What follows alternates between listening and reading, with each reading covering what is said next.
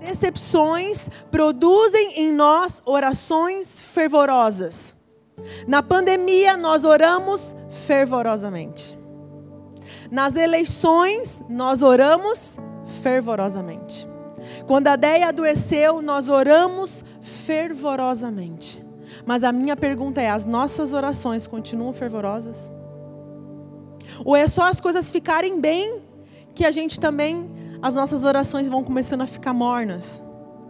Jesus fala: vocês vão ficar em Jerusalém no lugar que é um lugar do desconforto, que é um lugar da ameaça, que é um lugar da perseguição, é no olho do furacão, porque dali brota as orações fervorosas, porque dali brota as orações genuínas. Porque nós temos a tendência de quando as coisas estão indo bem, nós acabamos, então, deixando as nossas orações ficarem mornas. Então, a dificuldade, ela é serva de Deus. A dificuldade, ela é serva de Deus, porque nos faz lembrar que nós precisamos do Senhor. A dificuldade nos faz lembrar que nós precisamos do Senhor o tempo todo, porque a nossa tendência quando as coisas estão bem é esquecer de ficar, é esquecer de permanecer. Por isso que Jesus manda eles de novo voltarem para aquele lugar e ele fala: vocês vão ficar aí. Essa é a ordem que eu dou. Fiquem, permaneçam nesse lugar. Gente, às vezes nós estamos num lugar confortável demais. A gente tem uma igreja muito boa, com pregações muito boas, com louvor abençoado. A gente tem a manifestação do Espírito Santo, tem dons, tem profecias, tem curas acontecendo. E tudo isso é muito confortável e bom, sim? E às vezes a gente acaba esquecendo de pagar o preço, de como se paga o preço pelas coisas. A gente esquece muitas vezes de pagar, como é que se paga esse preço. E Jesus então manda eles voltarem para Jerusalém, para o lugar onde era o desconforto. Então nós vivemos hoje numa geração que ela tem dificuldade de permanecer. Nós temos uma geração que tem dificuldade de permanecer em oração. Nós temos uma geração com dificuldade de permanecer no casamento. Nós temos uma geração com dificuldade de permanecer no trabalho. As pessoas têm dificuldade de permanecer. Elas não querem mais pagar o preço. Quando a coisa começa a me incomodar, eu já quero pular fora. Ah, está desconfortável aqui, não não não tô gostando, vou sair fora. Jesus fala: vocês vão voltar para Jerusalém, para o lugar do desconforto. E vocês devem permanecer quando as coisas não estiverem bem. Pentecoste vem sobre a sua vida quando nós nos colocamos neste lugar que Deus nos mandou ficar. O Pentecoste vem sobre você quando você permanece. É quando você ora. É quando você fica unido. É quando você fica na comunhão. A Bíblia diz que eles estavam todos reunidos num só lugar. Gente, todos reunidos num só lugar. E aí o Espírito Santo veio. Então, quando você permanece unido, quando você permanece em comunhão, quando você permanece nesse lugar que Deus te mandou ficar, é onde você recebe a descida do Espírito Santo. Pentecostes é a descida do Espírito Santo, é o empoderamento dos céus. Aqueles que experimentam Pentecostes, eles são irreversíveis, eles não voltam atrás. Eles não voltam mais atrás. Quem prova desse derramar de, do, do Espírito Santo, ele não volta atrás. Pedro, ele é um antes de Pentecostes e, e um ele tem um antes e um depois. A vida de Pedro é antes de Pentecostes e depois de Pentecostes. Pedro era um vacilão. Pedro negava Jesus, Pedro era inconstante na sua caminhada, porque a descida do Espírito Santo, essa experiência de Pentecostes traz firmeza para a minha caminhada com Deus. Você tem vacilado na tua fé? Você tem vacilado no teu tempo de oração? Você tem vacilado no fervor? Pedro também era assim, ele era um vacilão. Então, nós precisamos passar pelo nosso Pentecoste. Nós precisamos passar pelo Pentecoste, porque quando nós passamos por essa experiência, ela nos transforma. Pedro foi transformado. Pedro era o vacilão, mas aí agora ele se torna a coluna da igreja. Ele justamente pastoreia a igreja em Jerusalém, esse lugar que era um lugar onde ele vacilava muito. Agora, depois dessa experiência, ele se levanta como um pilar, como uma coluna. Ele se torna a rocha sobre qual a igreja foi edificada. O primeiro pastor foi Pedro. Ele se coloca nesse lugar de firmeza, porque a experiência com o Espírito Santo, ela vai firmar a nossa caminhada em Deus. E nós precisamos disso. Nós precisamos disso. Atos 2. Olha lá comigo, Atos 2. Vamos ver como é que foi essa, esse, essa descida do Espírito Santo, esse Pentecostes. Atos 2, do versículo 1 ao 4. Ao cumprir-se o dia de Pentecostes, estavam todos reunidos no mesmo lugar. De repente, veio um som do céu como de um vento impetuoso, e encheu toda a casa onde estavam sentados. E apareceram distribuídas entre eles línguas como de fogo, as quais pousaram sobre cada um deles. Todos ficaram cheios do Espírito Santo e começaram a falar em outras línguas, segundo o Espírito Santo lhe concedia que falasse. Todos estavam reunidos num só lugar e de repente, sem aviso prévio, eles estavam lá permanecendo naquele lugar, insistindo naquele lugar que Jesus tinha mandado, obedecendo aquela ordem, e de repente a Bíblia diz que um som veio do céu. Algo divino aconteceu ali e veio como um vento. E aqui é interessante nesse texto que nós acabamos de ler que nós vemos dois elementos aqui: vento e fogo. Sim? Veio um vento e depois vinha línguas de fogo sobre eles. O que, que é vento e fogo? Esses dois elementos. Gente, vento e fogo, quando encontra algo para queimar, ele destrói tudo que ele vê pela frente, sim? Ele, ele, ele produz uma grande queimada. Se tem vento e fogo, isso aí em, é, em estações de grande seca se preocupa muito, né? Porque quando vem vento e fogo, é, o desastre pode acontecer, a queimada vem mesmo. Então são dois elementos para que o fogo se dissipe, para que o fogo se espalhe: vento e fogo. Fogo ele precisa de oxigênio, senão apaga. Fogo precisa do vento do Espírito. O fogo do Espírito precisa do vento do Espírito. Então esses dois elementos agora se unem. Então o que, que você faz quando você está lá fazendo uma fogueira, ou está lá fazendo teu churrasco, o fogo está apagando? O que, que você faz? Você chama o vento. Quando o fogo começa a querer apagar, você precisa chamar o vento. Você assopra, você abana, você você sabe quando o fogo está apagando, você precisa desse vento de novo. Sabe que muitas vezes a gente fala assim: "Ah, mas eu fui já batizado com o Espírito Santo". Mas você sabe quando está se apagando esse fogo e você precisa do vento do Espírito para que esse fogo de novo comece a crescer e a ganhar proporção maior. Eu sei quando eu estou em chama. Eu sei quando eu estou morna. E eu sei quando eu estou fria espiritualmente. E você também sabe. Você sabe quando você precisa do vento do Espírito. Sim? Quando você, você entende, você olha para a tua vida e você fala: Eu preciso queimar por Jesus. Eu preciso mais. Eu preciso ser consumida pela presença do Senhor. Agora, nós não podemos mais só buscar o Espírito Santo quando nós estamos em crise. O Espírito Santo, ó, está pegando fogo aqui, vem apagar o fogo, vem apagar o incêndio. Nós não podemos buscar o Espírito Santo só quando estamos em crise, porque o Espírito Santo não é aquele que apaga o fogo, é aquele que coloca fogo. O chamado dele é colocar fogo e não apagar fogo. A gente às vezes só procura o Espírito Santo quando a gente está mal. Quando as coisas estão difíceis, a gente está passando uma crise, a gente está passando uma dificuldade, e aí a gente fica fervoroso na oração, a gente busca o Espírito Santo, a gente ora, a gente jejua. A gente tem que parar de buscar o Espírito Santo só quando a gente tem um incêndio para ele apagar. Ele não é bombeiro. Ele quer colocar fogo. Ele quer colocar fogo nas tuas orações. Ele quer colocar fogo na tua adoração.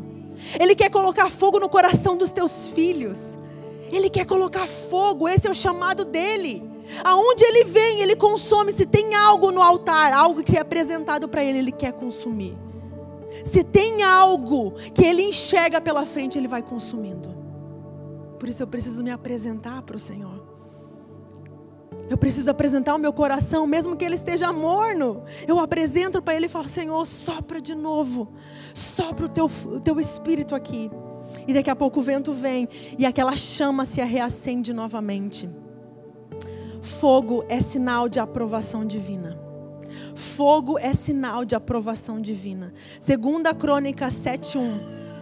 diz assim: E acabando Salomão de orar, desceu o fogo do céu e consumiu o holocausto e os sacrifícios, e a glória do Senhor encheu a casa. Fogo é sinal de aprovação divina. Quando o céu aprova algo que é colocado no altar, ele manda fogo, ele consome. Sabe, eu estava meditando ali em Gênesis 22, eu estou ainda lá presa naquele, naquela passagem. Quando Abraão vai sacrificar, ele fala assim: Eu vou lá com o menino adorar. Eu vou lá adorar. E, e, é interessante que ali você vê que a oferta é aquilo que você entrega, mas a adoração é aquilo que é consumido pelo fogo. O que realmente é adoração é aquilo que é consumido pelo fogo. Quando é, é o holocausto. Sabe o que é o holocausto? É uma oferta totalmente consumida. Deus falou assim: Abraão, você vai oferecer o teu filho em holocausto. Muitas vezes nós colocamos coisas no altar, mas nós não queremos que o fogo consuma tudo. A gente coloca coisas no altar, mas só quando vem o fogo e ele consome todo, isso sobe como uma adoração a Deus. A tua oração, a tua adoração precisa ser um holocausto, precisa ser uma oferta queimada, totalmente consumida. Porque isso é sinal de que Deus recebeu. Nem tudo que eu coloco no altar Deus recebe. Nem tudo que eu coloco no altar Deus recebe. Sim?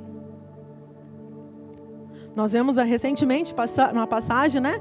Que Deus aceitou a oferta de Caim, de Abel, mas não aceitou de Caim.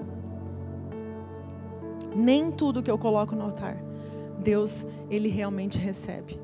Então aquilo que é consumido, então aquilo se torna uma adoração a Deus. Então fogo é sinal de aprovação divina. Mas para que o fogo venha, é preciso ter algo para queimar. Precisa ter algo para queimar. Avivamento é quando nós colocamos algo para Deus queimar. É quando nós oferecemos algo para Deus queimar. Aí o avivamento vem. Aí o fogo do Espírito Santo vem. É fácil a gente querer avivamento, mas a gente fala, Deus, mas não consome a minha agenda.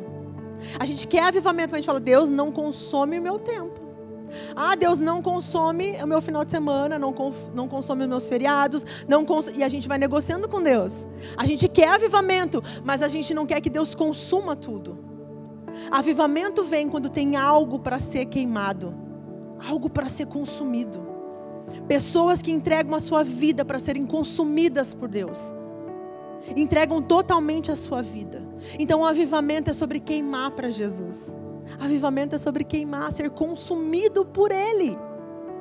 É sobre uma devoção genuína e não apenas um, um a gente muitas vezes fica aqui entusiasmado, a gente fica animado. Não é ficar animado, é ficar avivado. Avivado é quando tem fogo. Animado a gente fica entusiasmado, mas isso passa, é passageiro. Então é uma devoção genuína, é uma entrega total. Porque aquilo que eu apresento para Deus, Ele consome. Você já viu o fogo? O que, que ele faz com algo? O fogo, ele penetra dentro. Se você pegar uma madeira e você vê o fogo consumindo, você vai olhando a madeira, ela vai consumindo tudo ela vai tomando conta daquilo, ela vai pegando, ela vai penetrando tudo aquilo lá. Ela não fica só na superfície. Se você acompanhar a madeira, ela vai ficando vermelha, daqui a pouco ela vai ficando branca e ela vai virando aquela cinza, consome tudo. Enquanto tiver fogo, ele não para de consumir. Sim? Ele não para de consumir. Uma pessoa que é cheia do Espírito Santo, ela, ela todo o seu ser é tocado. Uma pessoa cheia do Espírito Santo, ela não fica só na superficialidade, ela deixa todo o seu ser ser afetado. Nós precisamos deixar todo o nosso ser ser afetado pelo fogo do Espírito Santo. E não sermos imparciais, entregarmos pela metade a nossa vida. A gente quer avivamento, mas nós não queremos entregar tudo para o Senhor. Vocês estão sacrificando a quinta de vocês, amém? A, a, a noite de quinta-feira você está, você está sacrificando. Você está entregando para Ele. Amém? Isso é uma oferta para que ele receba, para que seja consumido, para que ele receba isso. O derramar do Espírito Santo, ele nunca parou. Ele começou aqui em Pentecostes, mas ele nunca parou. Ele nunca parou. O que começou em Pentecostes, ele continua acontecendo. Sabe por quê? Porque é uma promessa. Ele disse sobre toda a carne. Ele falou assim: Eu vou derramar o meu espírito sobre toda a carne. Enquanto houver carne para ser consumida, haverá fogo. Enquanto houver carne, ele falou assim, sobre toda a carne. Olha lá em Atos 2,17. Atos 2,17.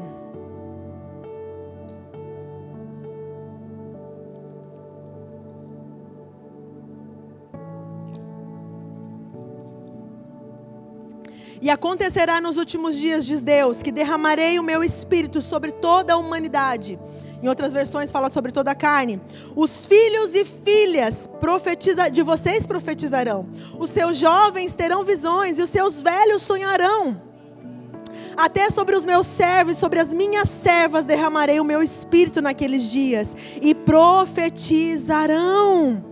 Crianças, jovens, velhos, todas as idades. Sabe quando você sabe se uma igreja é avivada? Se nós temos crianças avivadas, se nós temos jovens avivados, se nós temos velhos avivados, então você pode dizer que essa igreja é avivada. Sabe o que eu estava observando na hora da adoração? As crianças adorando, porque isso é um termômetro para mim. Eu estou olhando, falando, Deus está aqui nesse lugar. Porque se as crianças se ajoelham, se as crianças levantam a mão para adorar, se elas se quebrantam na presença de Deus, é porque Deus está nesse lugar. Eles são sensíveis, dos tais é o reino.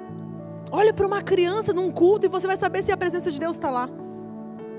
Se homens, mulheres, jovens, crianças, sobre toda a carne, a Bíblia diz, sobre toda a carne. Gente, enquanto eu preparava essa ministração, eu falava, Deus, eu quero. Uh, eu pedi uma palavra que atingisse todas as idades porque a gente sabia que hoje não ia ter flash que as crianças iam estar conosco, que os adolescentes iam estar conosco hoje. E eu falei, Deus, eu quero uma palavra que atinja todas as idades, que as crianças, que os adolescentes, que os jovens, que os velhos possam ter uma experiência que os marque para sempre. Porque quando o fogo toca, ele deixa uma marca. Você já viu algo que foi queimado pelo fogo? Ele deixa uma marca para sempre, Lili. Nós tínhamos, vou contar uma proeza nossa, Tati, Tati está aqui? Vai lembrar. Nós tínhamos uma estante, né? E acabou a luz. Daí tinha uma, uma Bíblia bem grossa em cima dessa estante. Acabou a luz, minha mãe colocou uma vela em cima da Bíblia. Mas eu acho que o, pírix, o, o pratinho ali era de, de plástico. E a gente foi dormir. Nós acordamos com a casa já soltando aquela. Eu não sei como é que fala, aquela penugem preta, assim, sabe? Pela. Oi? Fuligem já pela casa toda em cima da gente e estava pegando fogo na Bíblia. Meu pai apagou, só que aquela Bíblia nunca mais foi a mesma. Ela tinha uma marca do fogo. Ela ficou marcada pelo fogo. Porque tudo que o fogo toca, ele deixa uma marca para sempre. Uma marca que nunca se apaga. Então a minha oração era Deus que nessa noite de avivamento a gente possa ser marcado pelo fogo porque esses homens aqui, eles foram marcados pelo fogo. Pedro nunca mais foi o mesmo homem depois de Pentecostes. Ele foi marcado pelo fogo, porque as experiências, elas marcam você para sempre. Elas deixam marcas na tua caminhada. Você quer ser marcado hoje? Você quer ser marcado por Deus hoje? Amém. Amém. Agora, se o derramar do Espírito Santo não parou, o que, que eu preciso fazer então? Se ele continua derramando, o que, que eu preciso fazer então para receber isso? Você precisa pedir. Você precisa pedir. Abra lá Lucas. Nós já passamos também por, por essa leitura. Quem lembra onde nós passamos? Ah, o teste de fogo agora. Aonde que nós passamos por essa leitura? Que nós temos que pedir o Espírito Santo. Lucas, Lucas 11, 9. Lucas 11, 9. Por isso digo a vocês: Peçam e lhes será dado. Busquem e acharão. Batam e a porta será aberta para vocês, pois todo que pede, recebe, e o que busca, encontra, e aquele que bate, a porta será aberta. Quem de vocês, sendo um pai, daria uma cobra a um filho que lhe pede um peixe? Ou daria um escorpião ao filho que lhe pede um ovo? Ora, se vocês são maus, sabem dar coisas boas aos seus filhos, quanto mais o Pai Celeste dará o Espírito Santo a quem lhe pedirem. Gente, esse texto aqui, ele fala que nós podemos pedir. Você pode pedir. Amém?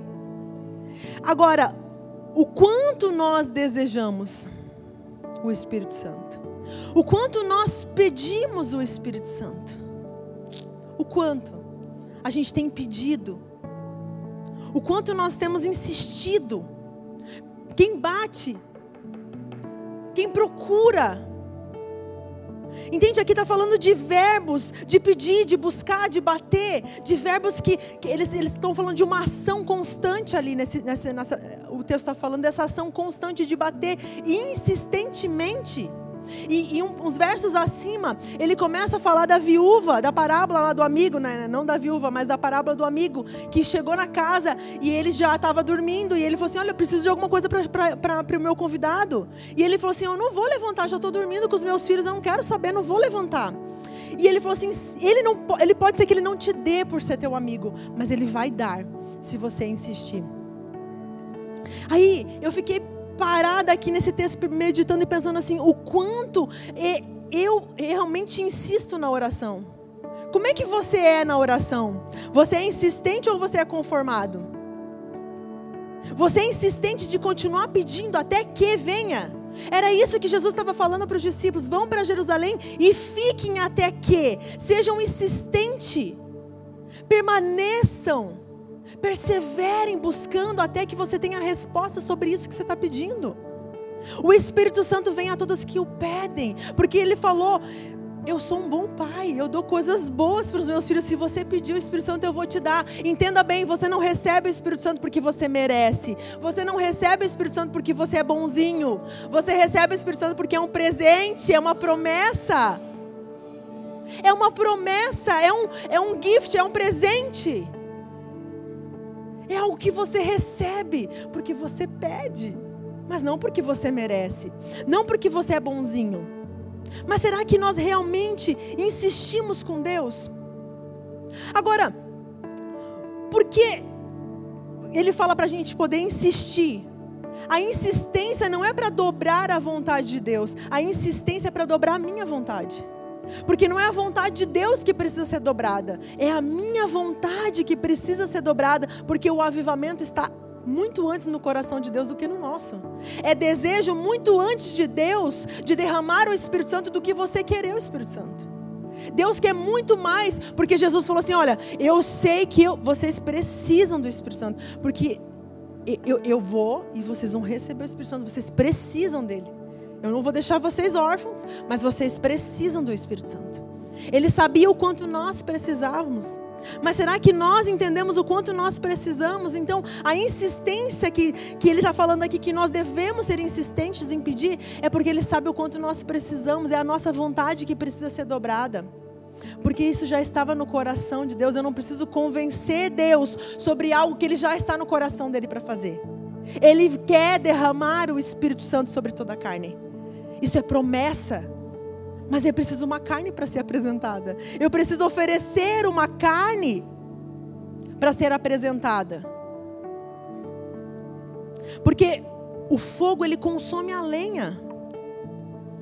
E sabe que a madeira, no, na, é, na Bíblia, a simbologia da madeira é a humanidade.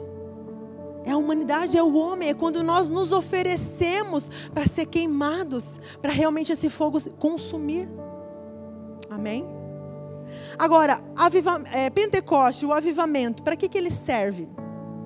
Para que, que serve o avivamento? Atos 1,8, abram lá. Atos 1,8. Para que, que serve o avivamento? Atos 1:8.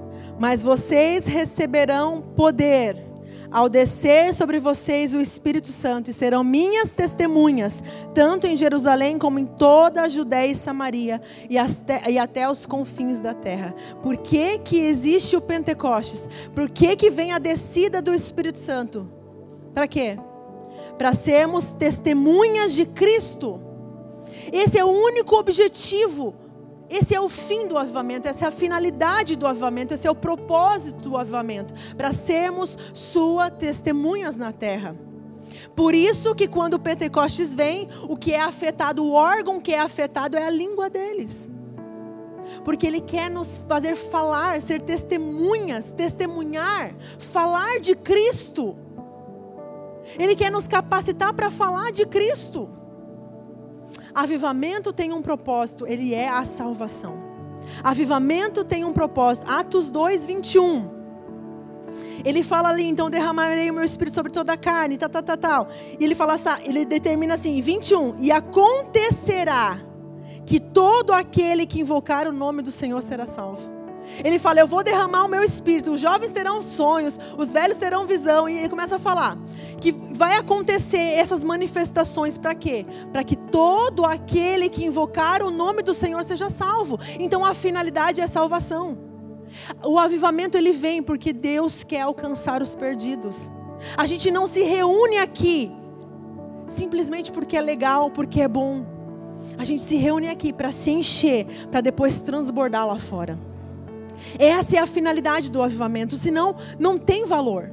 A gente se reúne aqui todos os domingos para se encher da palavra, para se encher da presença. A gente faz o nosso devocional, porque a finalidade é a salvação, para que todo aquele que invoque o nome do Senhor, ele seja salvo. Amém? E olha só o que acontece. Atos 2:14. Então Pedro se levantou, junto com os onze, e erguendo a voz, Dirigiu-se à multidão nesses termos. E aí ele começa então a pregar para aquela multidão. Havia uma multidão ali. Pedro se levantou. O enchimento do Espírito Santo é para levantar homens e mulheres. O enchimento do Espírito Santo é para se levantar, depois que você é cheio, você levantar e abrir a tua boca para testemunhar de Cristo. E ele erguendo a voz, ele começou então a pregar, ele começou a testemunhar de Cristo. E Pedro, ele só conseguiu se levantar porque ele foi cheio. Tem pessoas que querem se levantar sem estar cheio, e isso não é sustentável. Só se levante depois de estar cheio. E Pedro abre a boca e ele começa então a testemunhar. E três mil pessoas aceitam a Cristo naquele dia porque eles tinham sido cheios. Nós precisamos do Pentecostes. Nós precisamos para sermos testemunhas de Cristo. Nós precisamos para falar de Cristo, para que mais pessoas sejam salvas. Nós precisamos ser cheios. Eu sinto que está vindo uma temporada de grande colheita para essa igreja, de muita salvação de pessoas. Sabe pessoas familiares de vocês que vocês imaginavam assim que nunca iam pisar na igreja, vai começar a pisar na igreja. Pessoas que você falava, não, mas essa pessoa tem um coração muito endurecido, não, não sei o que fazer, não sei o que, como que vai acontecer isso. Mas eu sinto que esse ano será um ano de muitas salvações. Será um ano de muitas salvações, porque Jesus disse: Eu vou encher vocês para que vocês sejam minhas testemunhas. Vocês vão abrir a boca, vocês vão se levantar, e assim como Pedro, cheio de ousadia, ele falou naquela multidão. Sabe por quê? Porque a Bíblia diz que eu não vos dei espírito de timidez, mas de ousadia, de poder, de dunamis. Foi a dunamis de Deus que foi derramada no dia de Pentecostes para que eles pudessem ganhar autoridade para falar no nome de Jesus. Deus, ele quer te dar autoridade para que você fale no nome dEle, para que você seja uma testemunha dEle. Ele quer nos encher de autoridade. E sabe o que significa a palavra dunamis? A palavra dunamis é dinamite. Dinamite, ela tem um poder incrível de trazer transformação. Dinamite é algo que, gente, ele transforma tudo que ele toca. Ele afeta todas as estruturas. Então, Avivamento é algo que acontece dentro de mim. Vocês receberão poder. É algo que acontece dentro de mim, não fora de mim. Nós temos o avivador dentro de nós. Eu tenho o poder do Espírito Santo dentro de mim. Então, o avivamento, eu não fico procurando o avivamento. O avivamento está dentro de mim. Eu tenho o poder dentro de mim, a dunamis, a dinamite, que é capaz de causar estrago em estruturas, aonde tocar. Ela causa um abalo.